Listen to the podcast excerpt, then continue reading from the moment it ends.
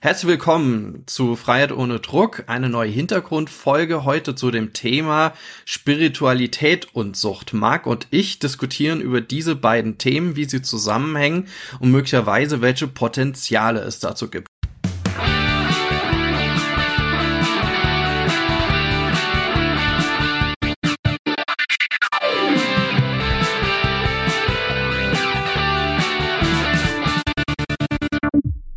Ja, herzlich willkommen zu äh, Freiheit ohne Druck. Heute zu einer äh, Hintergrundepisode zum Thema Spiritualität und Sucht. Ähm, das ist ein Thema, was mich auf jeden Fall äh, schon gefühlt mein halbes Leben begleitet. Ähm, angefangen hat das alles, meines Erachtens auf jeden Fall, diese, dieses Thema auf jeden Fall während der Therapie. Also äh, davor würde ich sagen, hat das Thema irgendwie an sich Spiritualität, Gott, Glaube, Religion wirklich gar kein Thema in meinem Leben gespielt. Genau. Und das finde ich, finde ich mega spannend, Marc. Ich glaube, wir nehmen jetzt erstmal die Hörerinnen und Hörer mit. Ja, du bist klar. schon so gleich rein. Also, ja, also, ähm, ja, mein Name ist der Kratz. Bei mir, den habt ihr schon gehört, Marc Hasselbach. Äh, schön, dass ihr alle mit dabei seid bei uns ähm, in der Folge. Ja, und dieses Thema, wie der Marc schon gesagt hat, begleitet ihn vor allem ein ganzes Leben. Ich habe auch, äh, ja, ich sag mal, Spiritualität ist bei mir anders aufgehoben ähm, in so der auch der Lebensgeschichte, auch von der Einstellung her. Äh, und aber ja, wir, wir sehen eigentlich, oder ich sag mal auch, ich kann da sehr viele Potenziale erkennen. Äh, auch wenn man zum Beispiel psychodramatisch drauf schaut. Und wir haben ja schon eine Folge dazu aufgenommen, also zu äh, Seelsorge. Das ist eine unter unserer ersten Folgen auch mit gewesen aus dem Jahr 2019. Genau. genau, die könnt ihr natürlich dann auch begleitend oder danach nochmal anhören. Und ich habe mir die selber angehört. So, und wir wollen eigentlich dieses Thema und die Zusammenhänge auch nochmal äh, näher beleuchten. Ähm, und genau, Marc, jetzt habe ich so einen kurzen Break gemacht, aber ich lasse dich jetzt gut. gerne wieder laufen. Ähm, ja, jetzt, weil, weil das finde ich jetzt mega spannend. Sag, sag einfach mal kurz, fass das mal zusammen, wo, wo dieses Thema bei dir und vor allem auch ja in, in deinem Entwicklungsprozess ähm, zu, ähm, verbunden ist. Mhm. Ähm, also wie, wie gesagt, also es begleitet mich jetzt ja ein halbes Leben. Äh, vor 23 Jahren habe ich, hab ich Therapie gemacht und seitdem begleitet es mich auch auf, auf einer Ebene. Ähm, Warum? Ähm, nicht, weil ich irgendwie auf der Suche nach Gott war oder sonst irgendwas, sondern ähm, ich war, ich habe Therapie gemacht in einer anthroposophischen Einrichtung. ähm, hier am Bodensee in der Heilstätte Sieben Zwerge oder jetzt mittlerweile heißt die, glaube ich, Fachklinik Sieben Zwerge. Ähm, ich wusste nicht, was Anthroposophie ist oder sonst irgendwas und man hat da auch nichts von Anthroposophie in dem Sinne also man hat da keine Bücher von Steiner rezitiert oder sonst irgendwas. Gar nicht. Also es gab einfach gesundes Essen, es gab verschiedene Rituale wie Morgenspaziergang. Ähm, also in dem Sinne eigentlich nicht wirklich irgendwas Spirituelles. Und doch war ähm, hat zum Beispiel der Typ im Garten, der Arbeitsbegleiter, hat einfach anders von dem Thema zum Beispiel auch Natur irgendwie geredet oder Salatpflanzen. Also wie, wie, wie, wie toll das ist, irgendwie seinen eigenen selber gepflanzten Salat zu essen und lauter so. Also die haben, waren sehr naturverbunden. Und ähm, durch die Konstellation, also da waren halt nachher 20, 30 äh, von Sucht betroffene Menschen zusammengewürfelt und jeder hatte seine Biografie und jeder hat sich halt da saß man halt zusammen. Also man ist da ja 24 Stunden zusammen. Man wohnt da ja einfach äh, eine Zeit X. Irgendwie, so irgendwie mag, glaube ich, weiß nicht, ob das auch anderen so geht. Ich verstehe dich gerade nicht mehr. Das. Okay. Habe ich eine schlechte Verbindung? Ja, irgendwie. Klingt ganz metallisch. Wir machen das einfach mal so. Jetzt, jetzt, jetzt wieder da. Sag mal was. Ja, hallo. Ja, ja, ja. Jetzt wieder da. Machen das einfach so. Dann ist nämlich mein Mikrofon hier dran. Ah, mega. Okay. Ich deaktiviere das hier. So. Ähm. So, ich hoffe, jetzt geht's wieder. Ja. Okay, äh, wo war ich jetzt gerade? Sorry. Ähm, genau, wir waren, ich war bei der Therapie. Ähm, und wir haben da halt einfach, man ist ja 24 Stunden da zusammen, man sitzt da irgendwie aufeinander, man redet abends und die einen sind, keine Ahnung, Indianer interessiert, die anderen spielen Gitarre, die anderen spielen Volleyball und ähm, so haben sich, haben wir über Gott und die Welt geredet. Also so hatte ich so das Gefühl. Und ein Thema war halt auch immer wieder Spiritualität. Ähm, es gab unterschiedliche Leute da, also äh, Leute, die dem Christentum verbunden waren, die die Muslime waren, Leute, die eher so in der esoterischen Szene unterwegs sind, so ähm, oder was heißt unterwegs sind? Das waren ja alles suchtkranke Menschen, ähm, aber so wenn man so das so ein bisschen so sortiert hat, hat sich jeder so irgendwie mit dem Thema auf irgendeine Weise auseinandergesetzt und wir hatten da ziemlich offene Therapeutinnen und Therapeuten. Also es war, wie gesagt, eine anthroposophische Einrichtung.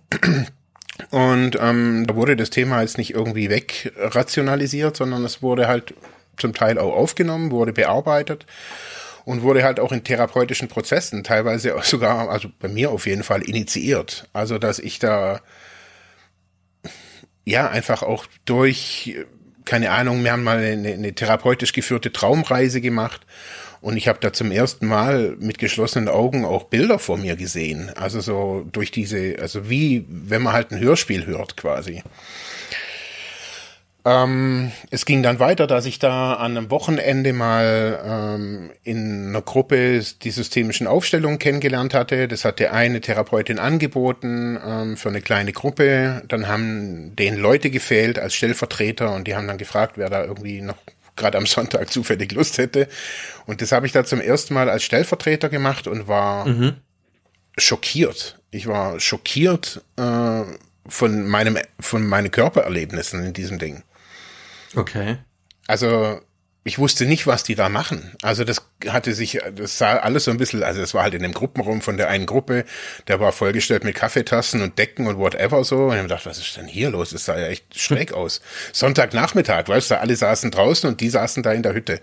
Und dann. War das, war das, war das war das so zusätzlich? Also ja, das war freiwillig und zusätzlich. Ähm, da, da konnte man einfach nochmal vertieft einige Leute, die das auch wollten, weil man halt einfach dieses Setting hatte. Man ist einfach in der Einrichtung und man ist da jetzt nicht allein daheim und hängt da mit dem Thema allein rum, sondern man kann das Thema 24 Stunden wieder auf, auf also wieder aufbringen, was man da so besprechen möchte. Und ich habe da den verstorbenen Vater, äh, den verstorbenen Opa von irgend, von irgendwem da irgendwie repräsentiert und stelle mich auf dieses Blatt und konnte mich von der Hüfte abwärts nicht mehr spüren.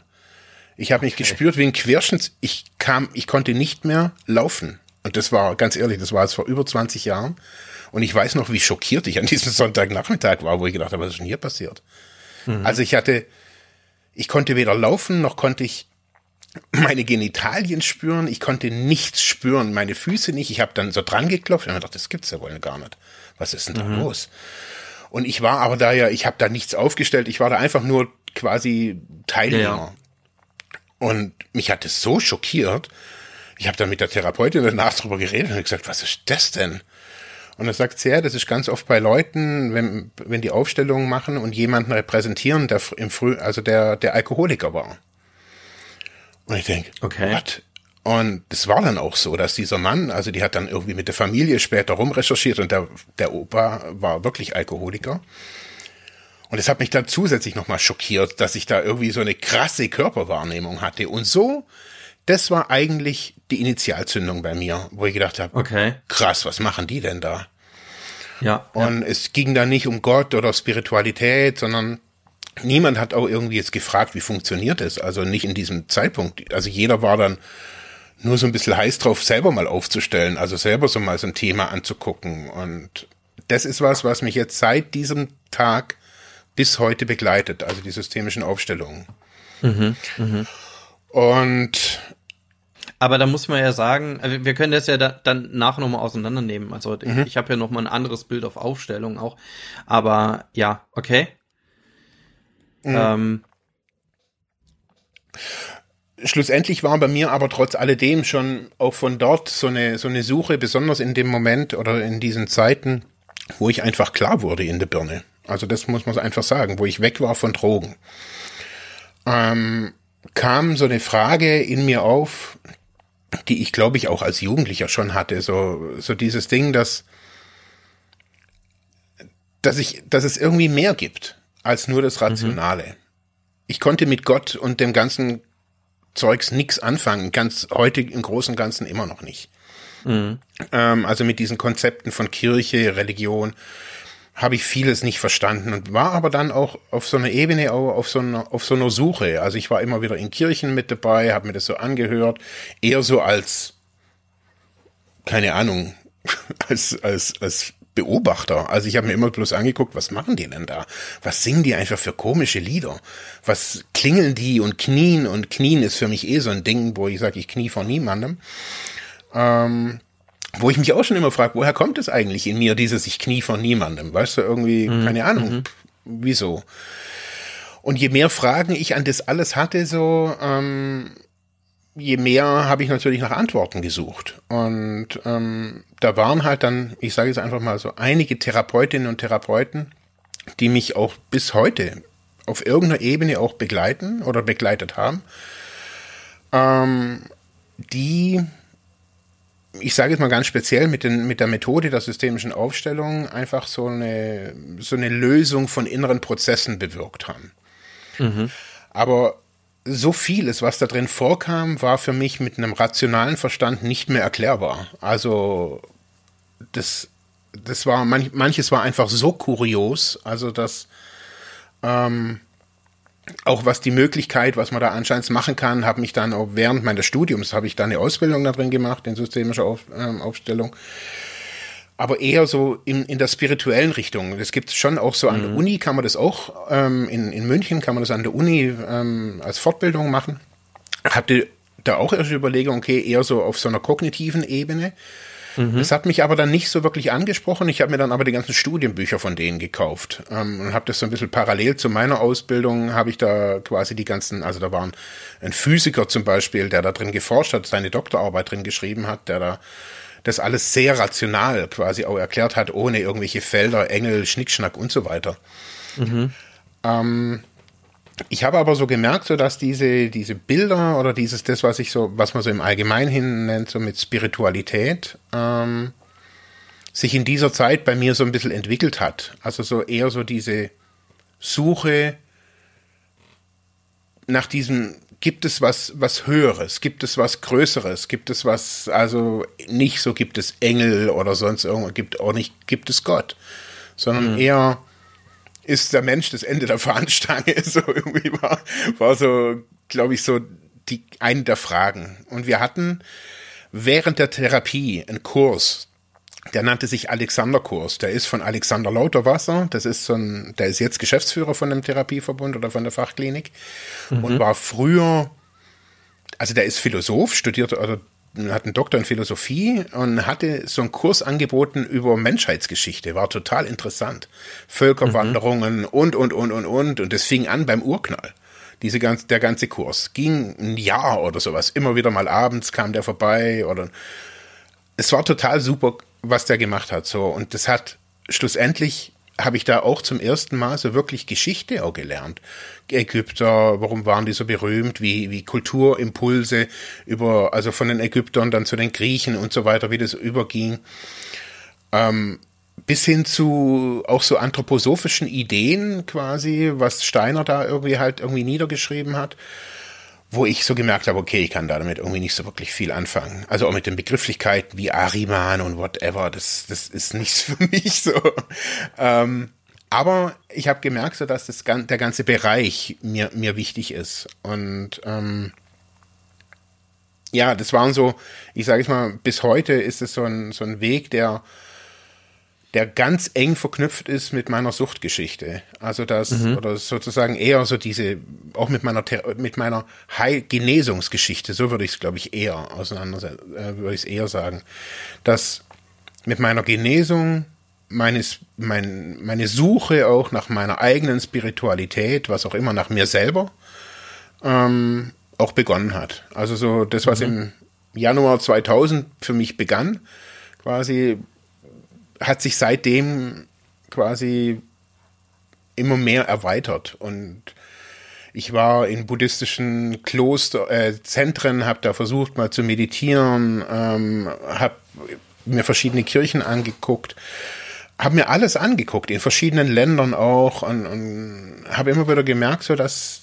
dass es verschiedene Erlebnisse eben gibt, so die ich mir die eher so in den neuen, also in den letzteren Vergangenheit, also in den letzten paar Jahren waren, ähm, die, die einfach ja für mich einfach nicht mehr, nicht mehr greifbar sind. Also wo, wo ich sage, okay, es ist dann irgendwas, was ich einfach nicht mehr greifen kann, wo ich mit meinem rationalen Verstand nicht sagen kann, auch nicht erklären kann. Also ich kann es mir auch nicht wegtherapieren oder wegerklären oder sowas. So diese Erlebnisse sind Erlebnisse, die ich real hatte, manche sogar zusammen mit meiner Frau. Ähm, und wir beide zwei komplett unterschiedliche Verständnis, komplett unterschiedliches Verständnis da davon haben.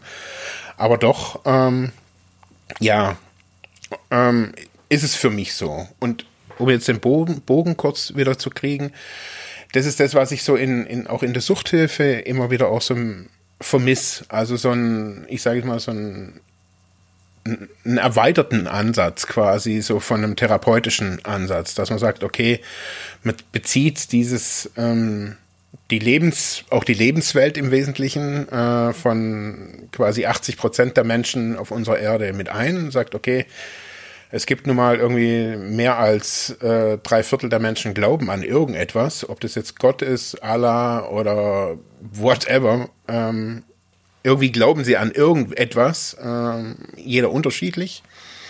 Und wenn man das anerkennt, ähm, und das fehlt mir manchmal, auch bei Ärzten fehlt mir das manchmal, ähm, und drum kam, also kam, kam ich da irgendwie so drauf, so, wo wir da neulich so geredet haben, ähm, wo es zum Thema, es ging um das Thema Reinkarnation, wo ich mit dem Dirk gesprochen habe. Und er dann gesagt hat, boah, er hat irgendwie ein ganz anderes Verständnis da davon. Ähm, und das fand ich spannend. Und so ist jetzt eigentlich diese Episode hier auch entstanden, dass wir so gesagt haben, hey, sprechen wir einfach mal so darüber. Was, was ist das für ein unterschiedliches Verständnis? Mhm. Ja, also ja, ich, ich finde das, finde das mega interessant, also welche, welche Erlebnisse, also dass du sagst, du hast Erlebnisse, die du für dich nicht erklären kannst, sondern nur irgendwie durch, ja, irgendwie auch, auch eine gewisse spirituelle Erklärung. Ähm, ich würde würd insofern ähm, hier ein bisschen widersprechen, ähm, weil, äh, also es gibt diese spirituellen Ansätze, ich würde sagen, sogar in der Breite der Suchthilfe. Also äh, gerade nur, wenn ich bei uns im, im Therapieverbund gucke, dann äh, weiß ich zwar jetzt nicht direkt, was in der Therapie läuft, aber ich weiß, dass einige äh, Therapeutinnen, SozialarbeiterInnen und so weiter schon sehr spirituelle Ansätze haben. Ich habe ja das Interview mit dem Peter Franke, dem äh, sehr, sehr langjährigen Mitarbeiter, äh, geführt, äh, der, der selber von vornherein gesagt hat, dass er ist Buddhist. Ich weiß es auch von äh, von anderen, die auch ähm, ja nicht direkt jetzt so so eine, eine christliche direkte Nähe haben, auch die gibt es sicherlich. Du, das weiß ich jetzt nicht so. Ist nicht so im Vordergrund, klar. Wir, wir sind ein freier, nicht kirchlicher Träger, aber ähm, ähm, ich weiß es, dass da schon gewisse spirituelle Denkmuster da sind. Und ich würde auch sagen, dass es in der Suchthilfe selber schon in der Breite auch da ist. Und da haben wir ja, haben wir ja gestern, äh, habe ich dir ja kurz geschickt, ich bin aber auf der NA-Seite, also von den Narcotics Anonymous. Und da gibt es ja dieses äh, nur für heute, diese Tagesmeditation, die hatten wir auch in früheren Folgen mal, wo du Marc dann so das eine oder andere mal vorgelesen hast, gerade auch äh, die äh, äh, diese erste Folge, die, ach, wie hieß es noch, äh, die, die liegt's mir auf der Zunge, die ähm, wir müssen ja, okay. Also der, der, der Start dieser Reihe, mhm. naja. Ähm, und ähm, also irgendwas, wir müssen aufgeben oder wir müssen äh, irgendwas mit kapitulieren, ja. ja. Kapitulation, genau, die Kapitulation, richtig. Genau. Ja. Ähm, genau, aber ähm, ähm bei dem gestrigen, also dann, wir haben heute den 3.9.2021, gestern 2.9.21 äh, stand da äh, die Kraft von der höheren Macht. Ja, ähm, ich würde sagen, sogar die NA sind tendenziell auch spirituell. Die verweisen ja, ja auch nicht auf, auf jetzt Gott oder so, sondern sind generell natürlich überkonfessionell, aber nichtsdestotrotz kommen da immer diese Sachen vor, ja. Mhm. Und gestern, wie gesagt, gerade ganz passend dazu diese, diese Tagesmeditation Kraft von der höheren Macht und dann der, der Ende, also dieses Ende für nur für heute, die Führung, die ich brauche, um ein neuer Mensch zu werden, steht unmittelbar bereit. Heute werde ich mich weiter von meiner alten Orientierungslos Orientierungslosigkeit entfernen und meiner höheren Macht näher kommen. Mhm. Meine eigene höhere Macht. Also das heißt ja schon etwas, das also höhere Macht impliziert ja schon irgendwas Spirituelles, was Transzendentes aus mir heraus. Ja. Ähm, auch Moreno, also wenn man jetzt so zum Psychodrama geht, äh, Jakob Levi Moreno, der Gründer vom Psychodrama, spricht ja auch vom Menschen als transzendentes Wesen. Das heißt dann auch da sind schon so äh, spirituelle Ansätze hineingelegt. Ähm, in die Therapie und ähm, jetzt jetzt switche ich mal von der Suchthilfe dahin, weil mhm. weil du das auch von den Aufstellungen gesprochen hast oder das ist ja keine also es ist auch eine systemische Aufstellung Psychodrama, aber es ist ja tendenziell auch vom Ansatz her anders, ja, mhm. auch vom Heran, von der Herangehensweise. Ja. Führen wir jetzt nicht im Einzelnen aus, aber äh, auch da, äh, so habe ich das auch während meiner Ausbildung kennengelernt, gibt es genug an, auch Menschen, die sehr spirituell veranlagt sind, sehr gläubig mhm. sind auch, ähm, bei den Kirchen arbeiten, ähm, auch ähm, SeelsorgerInnen sind, ja, ähm, dann diesen Ansatz der Spiritual Care auch äh, viel stärker auch nochmal betrachten und dann das Psychodrama dann in der Seelsorge damit auch verwenden. Also da vermischt sich das dann tatsächlich, also so Therapie. Genau. Und du hast gesagt, das fände ich jetzt nochmal interessant, ähm, das ist die Frage, die mir eben gekommen ist, ähm, dass du, als du die Aufstellung gemacht hast, ähm, den eher spirituellen Weg oder den spirituellen Ansatz betrachtet hast. Was waren denn andere Ansätze und was würde dir denn sagen, warum war das jetzt ein spiritueller Ansatz von Aufstellung? Mm. Also die, ich sage jetzt mal eher, ähm, die eine Richtung, äh, die haben da, die, die forschen da schon, keine Ahnung, ich glaube seit 10, 15 Jahren, ich glaube an der LMU in München darüber. Ähm, da geht es hin, dass das, was man da aufstellt, also entweder mit Repräsentanten, ähm, also dass man die physisch Leute da vor sich hat, oder stellvertretend für physische Personen kann man auch Zettel nehmen, auf die man quasi den Namen der Person, des Dings, der Situation draufschreibt und die diese Zettel oder die Person dann im Raum aufstellt und das alles, was man da tut, so sagen quasi die, äh, die, sagt die eine Richtung, ist eher so eine Art Grammatik, eine Sprache, in der wir repräsentieren, unser eigenes Innenleben nach außen transportieren und die, ähm, das finde ich, finde ich im Übrigen total faszinierend. Also da drin eine, eine, eine eigene Sprache quasi der, der Psyche sozusagen oder innerpsychischer Prozesse zu sehen.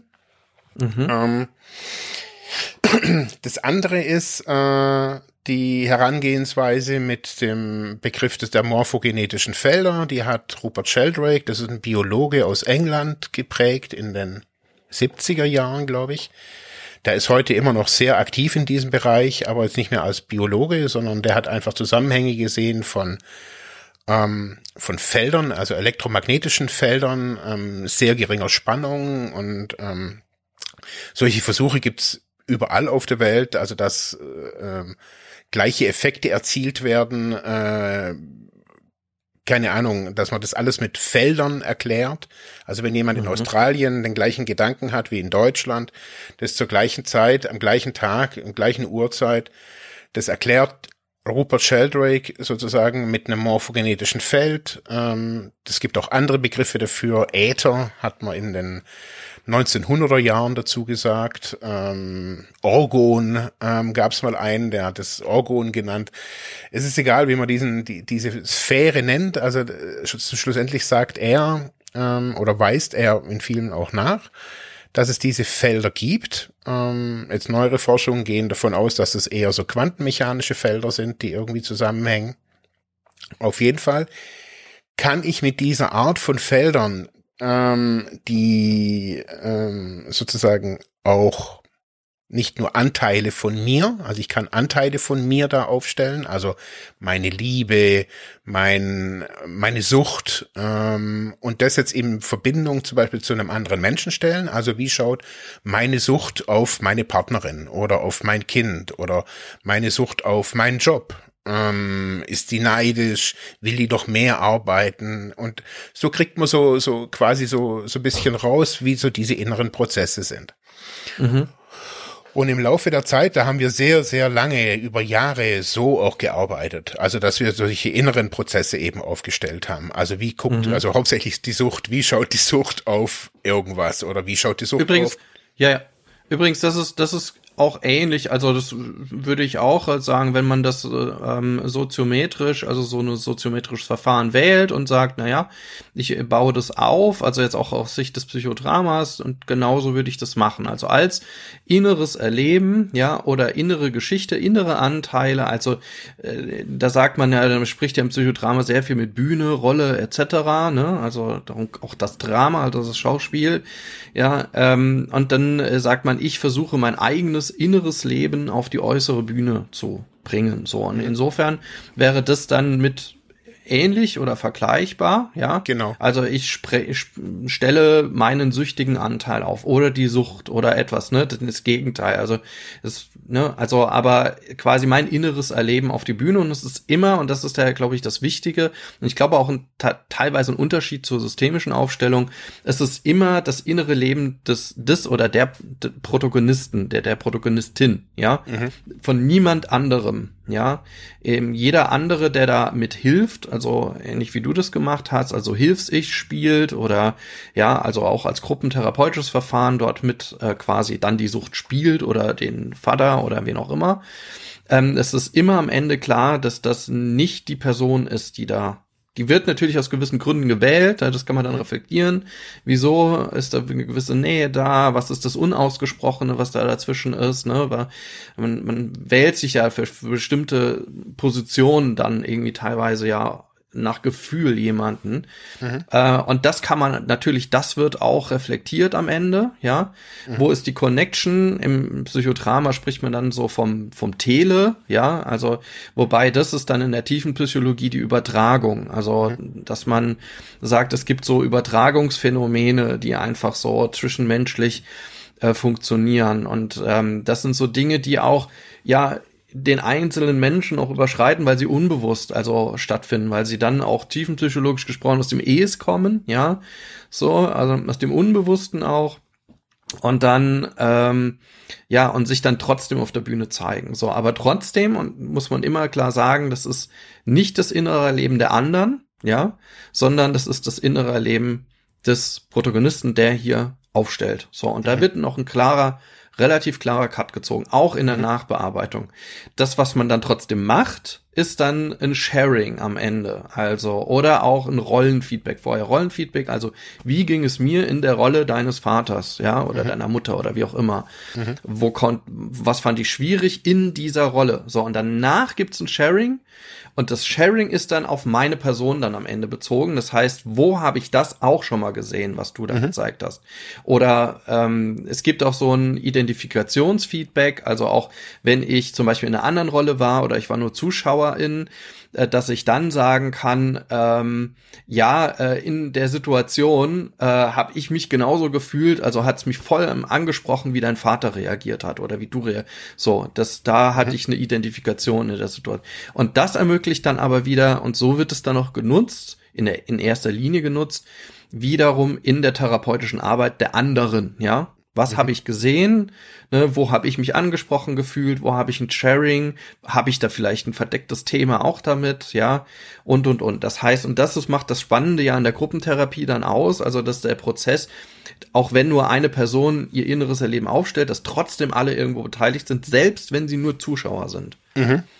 Ja, und das vielleicht so, und, und, da siehst du schon so meinen rationalen Blick auf das Ganze, ne? Mhm. So, das, äh, da, darum, ähm, ich ver, versuche dann also diese Phänomene, die da existieren, auch da habe ich in der Selbsterfahrung einiges gesehen, auch Dinge, die ich bei mir nicht so wirklich erklären konnte, ja. Ähm, aber, also was heißt doch erklär, erklären konnte, konnte ich mir, sondern schon. Ich habe eine Erklärung. Also man entwickelt dann einfach eine Erklärungstheorie für sich, ja, und die mhm. muss irgendwie stimmig sein. So, aber ähm, klar, da sind schon, da geht, da geht's schon ums Eingemachte, ja. Und dann mhm. sucht man auch irgendwann und man steht dann auch sehr häufig mal nach einer Stunde da und denkt, okay, jetzt weiß ich auch nicht mehr. Jetzt muss ich das irgendwie mal abschließen, mhm. muss da einen Weg finden, das zu verarbeiten oder weiterzumachen, ne, und an, an einem bestimmten Thema zu arbeiten. Ich denke halt so, also dass es mir da auch so ging. Also ich habe da, glaube ich, auch nach Erklärungsmodellen gesucht, also was ich da erlebe.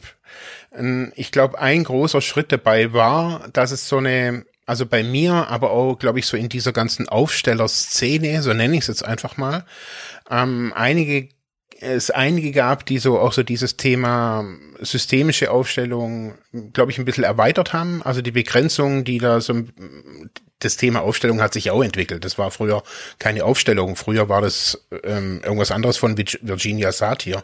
Also die, das hat auch einen, einen Prozess hinter sich. Und aber diese freien systemischen Aufstellungen, also wo wegging von verschiedenen Regularien, ähm, da habe ich gemerkt, dass da viele Leute ausprobiert haben, also auch so in meiner Hemisphäre, die ich so mitgekriegt haben und so überlegt haben, was kann ich denn überhaupt alles da aufstellen und was ist es, was ich da spüre. Und ähm, für mich war dann dieser Begriff eben dieses, dieses morphogenetischen Feldes oder morphische Feld, wie manche Felder, wie manche dazu sagen, ähm, für mich sehr plausibles Erklärungsmodell, ähm, besonders immer wieder zurückblickend an meine erste, an meines, mein erstes Erlebnis. Also das wirklich zu dem, auch bis zu dem Zeitpunkt das heftigste war, also dass ich wirklich meine Beine, also wie ein querschnittsgelähmter Mensch, also gar nicht, ich stand, ich bin nicht umgefallen, aber ich stand halt wie, wie die Salzsäule.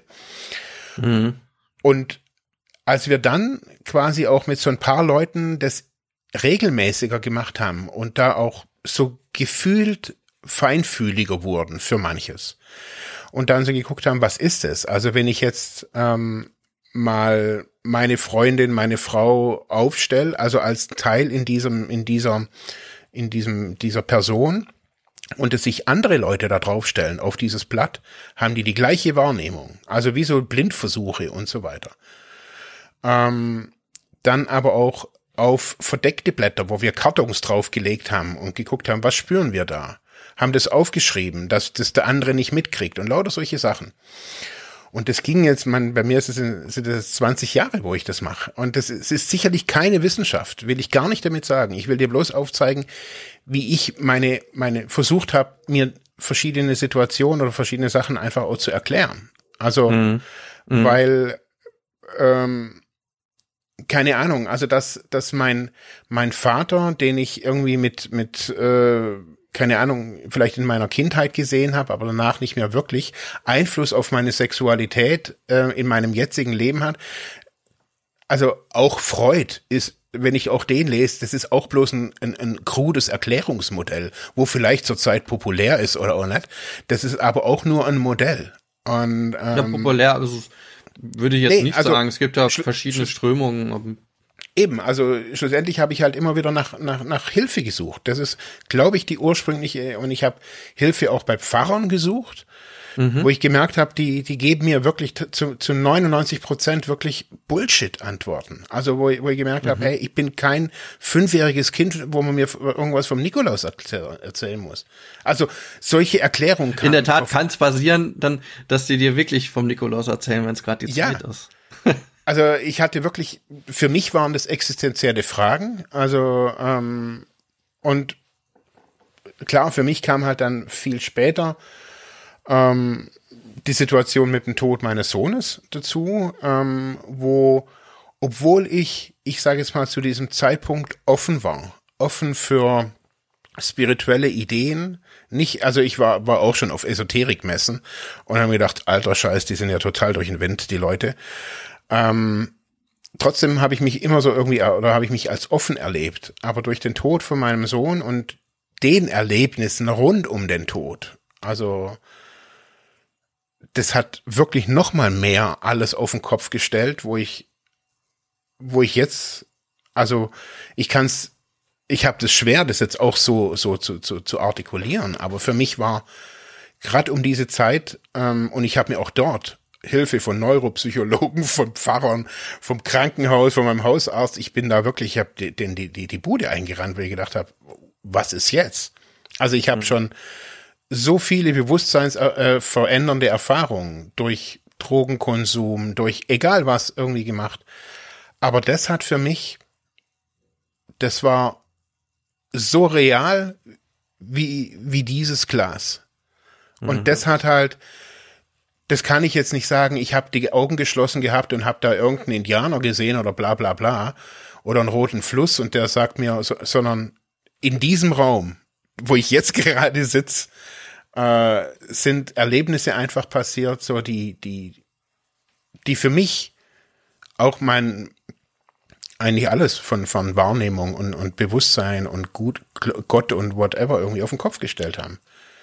Mhm. Und da war halt für mich nochmal eine neue Initialzündung zu sagen, okay, hey krass, also was ist hier los? Also so, was, was bedeutet das? Also, dass ich mit meinem verstorbenen Sohn spreche.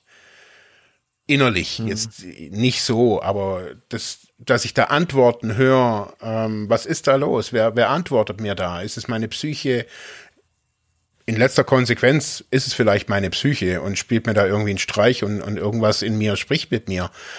Ähm, aber ich kenne meine, meine innere Stimme, so wenn ich mir überlege, okay, hole ich mir jetzt noch einen Kaffee oder nicht, also das kenne ich schon und das ist definitiv was anderes. Es ist ein Gefühl, als wäre was Externes in meinem Kopf. Mhm. Und nicht so, also ich habe das auch mit einem, mit einem Psychiater hier ähm, besprochen und er hat gesagt, das sieht halt alles nicht aus wie Schizophrenie oder egal auf was ich schon alles irgendwie kam. Ich habe gesagt, was kann das sein? Und dann sagt er, in letzter mhm. Konsequenz könnte ich auch mal, könnte ich es mal damit versuchen, es zu akzeptieren, dass es halt doch was ist, was ich jetzt nicht rational jetzt wissenschaftlich runter erklären kann. Und sagte, wieso nicht? Sagte, es gibt tausende, zehntausende Berichte, Studien, wissenschaftliche Studien drüber, das hat er mir damals so gesagt, über solche Erfahrungen. Und dann mhm. gedacht, äh, okay. Also für mich war das auch alles immer noch in dem Bereich des huiuiuiui und wir schweben hier ein bisschen mit unseren Batiktüchern durch die Gegend. Ähm, da war ich vielleicht manchmal auch zu männlich geprägt, also von dieser Aufstellungsgruppe, da hat sich, das waren alles Frauen, hat sich mhm. nachher auch getrennt, also auch so mit dem, wir haben das alle gemerkt, dass ich einfach einen, anderen Weg gehe, wie, wie die. Also die sind, 15 Jahre war alles gut und alles, alles nice. Und, aber ich habe so gemerkt, ich habe andere Fragen auch vielleicht männlichere Fragen oder keine Ahnung, auf mich persönlich bezogen halt. Mhm. Ja, so daher so meine, meine Sicht, wo ich so merke, so dass, dass ähm, rationale Antworten ähm, mir einfach oftmals zu kurz greifen. Oder so ins Abstrakte führen. Also das war, neulich eben bei deiner Antwort, ich habe gemerkt, so, wo, wo ich dich so wegen dem Fazit oder dem Feedback zu dem, zu dem Video gefragt habe, habe gemerkt, ich habe danach, glaube ich, bloß Fragezeichen vor meinem Kopf gesehen und gedacht, ich musste das, glaube ich, fünfmal anhören, bis ich verstanden habe, was du, was du da erklärst. Oh Gott. Ja. Ähm, und dann ist so, also das habe ich schon ganz oft in meinem Leben eben dann auch schon erlebt gehabt. Und dann gemerkt, okay, wenn das so komplex ist, so kompliziert, so wie auch Freud, Psychoanalyse, wo ich merke, okay, das ist für mich ein, ein total abstraktes Modell. Also für, da ist für mich eine Entität hm. näher. Also eine Entität, die. Das ist die, ein einfaches Modell, ne? Ja, ja. Ist, ja. Ich würde, ich würde, ich würde auch, also wenn wir jetzt nochmal so rumlenken zu, zu, zu dem, der Suchtfrage, da ist das ja, was du gerade ansprichst, ja nochmal äh, immanent ähm, wichtig. Ähm, vor allem, äh, als ich mir jetzt noch mal äh, die Seelsorgefolge angehört habe, da war's, da ging's, äh, da, die, diese Aussagen, die habe ich mir notiert. Also ähm, der der Pfarrer, ähm, der da berichtet, hat ja, wie heißt der Schäfer, ne? Schäfer, ähm, ja. Mhm. Ja, ähm, hat ja gesagt, die die ähm, ähm, die RehabilitantInnen äh, kämen dann zu ihm und sagen, ja, ich glaube an gar nichts mehr, ja, oder du hast das gesagt, irgendwie jemand, also ja, oder mir kann noch nicht mal Jesus helfen. Ich glaube, du hast, ich glaube, du hast das. Das hat ein Kumpel von ne? mir gesagt, genau. Ja, also mir kann noch nicht mal mehr Jesus helfen. Also diese Hoffnungslosigkeit, die irgendwie da äh, äh, ja einfach auch sich zeigt in diesem Prozess ähm, dieses ähm, diese Sinnsuche, also auch die Sinnsuche nach der Genesung. Warum mache ich das? Warum ist das passiert? Oder warum habe ich Suchtprobleme? Ähm, ich glaube schon, dass das erstmal übermenschlich ist, ja. Also das ist einfach eine, eine, eine übermenschliche äh, Krisensituation. Äh, das muss man immer mal wieder sagen und das ist nicht einfach mal so, hm, naja, äh, jetzt dann gehe ich mal kurz in Reha und dann bin ich von der Sucht geheilt. Ich glaube, das ist einfach wichtig, dass man das sagt und ich denke dann schon, dass in einigen ähm, Dingen oder bei, bei, bei vielleicht sogar einer Mehrzahl einfach solche spirituellen Ansätze, Erklärungsmodelle einfach, einfach gut sind. Also weil sie einfach vielleicht auch ein, in Anführungszeichen einfacher sind und für die Menschen einfach wirken. Ja. Ähm, du hast ja dann auch sogar gefragt, kann man denn einfach mal zur Seelsorge gehen, ne? Also in der Folge. Also kann man, kann ich, kann ich denn, wenn ich da irgendwo hinziehe, denn die Pfarrerin, Pfarrer oder wen auch immer irgendwie anrufen und dann da hingehen? War ja ein bisschen zurückhaltend und gesagt, ja, weiß jetzt auch nicht. Aber man kann es auf jeden Fall mal versuchen. So. Ja. Aber hat dann selber gesagt, dass viele ja auch nicht ausgebildet sind, jetzt auf Zuchtfragen zu reagieren oder ne, also auf mhm. die spezifischen Bedürfnisse zu reagieren. Aber klar, also wem das denn eine Hilfe ist, ähm, finde ich interessant. Und noch interessanter finde ich, dass halt in diesen Therapeutic Communities, die sich da so gegründet haben, inklusive, ja, ich meine, der weltweiten Organisation Narcotics Anonymous, dass diese Ansätze einfach da etabliert sind. So dieses genau. an eine höhere Macht abgeben. Und das wäre jetzt so, wir müssen fast zum Schluss kommen gleich. Mhm. Das wäre so abschließend die Frage, so auch an dich mit einer Bitte und eine kurze Antwort. Warum abgeben, warum abgeben an eine höhere Macht? Ne? Woher kommt das? Das kommt, ähm, es kommt, äh, oder das hängt zusammen mit Kapitulieren. Äh, mhm. Das ist schlussendlich diese, diese Übergabe, ähm, es zu, jetzt nicht zu sagen, ich bin so klein und kann nicht, sondern vielleicht einmal im Leben zu sagen, hey, ich schaff's einfach nicht. Ich schaff's nicht, bitte hilf mir. Und da gibt's auch wiederum verschiedene Erklärungsmodelle. Also man schickt diese Hilfe in, ins Universum und irgendwie antwortet das Universum, indem man dann quasi im physischen Leben wieder irgendwer, irgendwer kommt, irgendeine Situation und, und, und, und, und, und hilft einem. Also das ist so, so diese Idee dahinter. Bei manchen auf mhm. jeden Fall. Aber schlussendlich ist diese ähm, natürlich schon der, der erste Schritt. Wir gaben zu, machtlos zu sein ähm, wird mit diesem Schritt auch, ähm, wir glauben an eine höhere Macht, nochmal so ein bisschen unterstrichen. Ähm, mhm. Dass man sagt, okay, man gibt es wirklich ab. Und man muss auch nochmal zu, vielleicht auch noch zu, zum Schluss dazu sagen, die, die ganzen A-Gruppen, also anonyme Alkoholiker, was die Ur, der Ursprung von allem war, so aus den 1930er Jahren ja, ist ganz klar, nach außen hin ist nicht primär eine Selbsthilfegruppe, sondern eine, ein spiritueller Weg. Das mhm. ist, äh, es ist nicht, wir helfen Drogenabhängigen. Schon. Da steht das natürlich vorne auf dem Flyer und überall drauf, aber die Basis ist seit jetzt 80 Jahren äh, ein spiritueller Weg. Und das muss man einfach wissen. Und deswegen zieht es natürlich auch eine, eine gewisse Art von Leuten dann an. Ähm, auch bei Kliniken, also ich weiß nicht, wer ähm, ist Suchtklinik jetzt nicht speziell, aber eine psychosomatische Klinik hier im, im Allgäu ähm, hat es auch integriert. Ähm, mit, also dass die auch das auf ähm, ähm, in ihr Konzept mit aufgenommen haben. Also spirituell oder emotionale Arbeit, spirituelle Arbeit und eben auch die zwölf Schritte.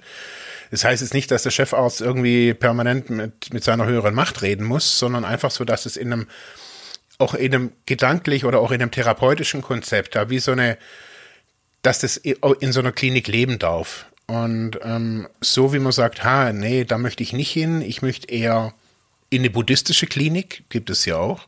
Oder mhm. ich möchte nur ähm, von einem muslimischen Arzt behandelt werden oder so eben auch da. Also denke ich so, dass es, es ist halt, um wieder zurückzukommen, ich glaube, es ist einfach so in der Suchtlandschaft wenig transparent, dass man sich outet und sagt, hey, wir, wir machen das auch konzeptionell nach außen offen und sagen, wir sind überkonfessionell, nicht be begrenzt auf irgendeine Religion oder sowas, sondern überkonfessionell, aber wir nehmen das Thema Spirituell, Spiritualität ernst Und das heißt nicht eben, dass der Geschäftsführer oder der Physiothera der Psychotherapeut äh, in der Kirche sein muss, sondern dass man einfach diese Dimension Spiritualität als eine weitere Dimension, so wie, keine Ahnung, Essen und whatever irgendwie anerkennt und sagt, okay, äh, wir erkennen an, dass Menschen auf der Suche nach sich selbst diese großen Fragen, woher komme ich, wer, wohin gehe ich, nun mal haben, schon seit fünf oder zehntausend Jahren halt nun mal.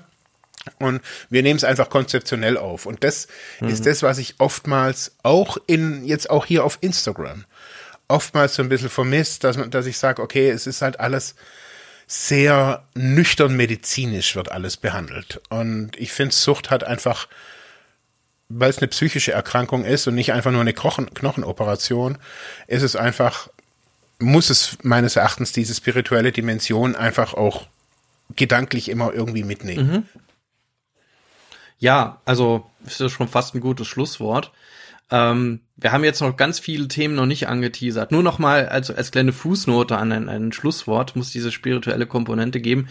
Ja, äh, ich würde sagen, in der Medizin gibt es das. Also ich, ich habe schon einige MedizinerInnen auch die getroffen, die tatsächlich eher stark auch spirituell sind. Also da gibt's ja dann so die Verbindung zu HeilpraktikerInnen und so. Dann gibt's ja schon so ein ja, bis hin zu esoterischen Kreisen, ne, so, mhm. in, bei einigen ist ja auch chinesische Medizin eher nochmal ein spiritueller Weg, ja, also es gibt schon auch in der Medizin, würde ich sagen, starke spirituelle Einflüsse, die je nachdem mal mehr oder weniger ernst genommen werden. Der, der, vielleicht der, einer der bekanntesten spirituellen Wege ist für mich die Homöopathie. Ja, mhm. da muss ich einfach glauben, dass Zuckerkügelchen einfach diese Wirkung haben nicht über einen Placebo-Effekt hinaus. Aber bei einigen scheint es ja zu wirken, also dann ja. whatever. Und, und eigentlich ist, ist Therapie oder so eine Entwöhnung an sich ähm, schon äh, ein spiritueller Weg, weil Verzicht, ähm, Verzicht von Drogen schlussendlich, also dieser Verzicht fängt schon an, aber Verzicht wie auch Fasten ähm, die Ursprünge von dem allen ist nicht, ich habe zu viel, sondern ist, um spirituellen Zustand zu erreichen. Mhm. Und von dem her sind wir da schon irgendwie automatisch irgendwie in der Sphäre. Genau. So, dann sind wir am Ende angelangt. Also wir haben, glaube ich, jetzt das Thema nur angerissen oder mal aufgemacht. Ähm, ich fände mich, fände es total spannend, wenn wir da ähm, von äh, euch, äh, den Zuhörerinnen und Zuhörern, auch Feedback kriegen. Sollen wir da weitermachen? Wir haben eine ganze Menge Content geplant jetzt noch für das Ende des Jahres. Wie ihr schon gehört habt, haben wir jetzt ähm, alle zwei Wochen, haben wir das jetzt mit letzten zwei Wochen mal hm, jede Woche eine Folge gesendet, aber so alle zwei Wochen eine Bilanzfolge, auch abwechselnd. Ich habe noch ein paar Interviews zu unserem äh, Trägerjubiläum auch noch geplant. Ähm, wir haben einige Livestreams. Wir haben demnächst eine größere Podiumsdiskussion zu Drogenpolitik in der Südpfalz, auch im Rahmen der Bundestagswahl, ähm, die werden wir dann auch natürlich dann als Podcast auch verpacken. Äh, da sind wir dann auf unserem YouTube-Channel unterwegs. Wir haben einen, äh, einen Livestream geplant im Oktober äh, zu Kriminalität, Gewalt und Sucht mit Philipp Schlaffer. Der hat uns zugesagt, ist ein Bestseller-Autor, äh, Anti-Gewalt-Trainer, ähm, hat selber eine sehr krasse kriminelle Biografie, die er dann auch, äh, auch niedergeschrieben hat. Äh, und da freue ich mich schon mega auf äh, das Gespräch und den, was er da so zu erzählen hat. Ähm, genau, aber wenn ihr mehr zur Spiritualität, Spiritualität äh, auch noch mal erfahren wollt, wir haben jetzt so ein paar kritische Stimmen ja auch ausgeklammert. Man kann ja auch tatsächlich Glaube als, als Machtsystem auch natürlich auch in Frage stellen. Ne? Also ja. gerade welche Institutionen da nochmal hinten dran stehen, da bin ich möglich, bin ich sehr kritisch eingestellt. Aber ja, äh, welche Erfahrungen habt ihr gemacht, ob jetzt äh, in der Suchthilfe oder auch außerhalb? Und vor allem, äh, wie fandet ihr das? Welche Themen sollen wir äh, gerade möglicherweise auch auf ähm, Spiritualität bezogen weitermachen. Schreibt uns gerne in die Kommentare. Auch hier, also wir, wir senden das ja auch auf, auf Insta, jetzt können wir das ja dann speichern. Ich gucke, dass ich das unten in Feed reinkriege. Äh, könnt ihr uns das senden ähm, auf unserer Podcast-Seite freiheitohnedruck.de, unserem Blog oder auch auf Facebook. Und ja, Dankeschön, Marc. Ja. Gerne. Heute. Danke dir. Und euch Dankeschön fürs Zusehen und Zuhören. Und bis zum nächsten Mal. Bis bald. Tschüss. Ciao.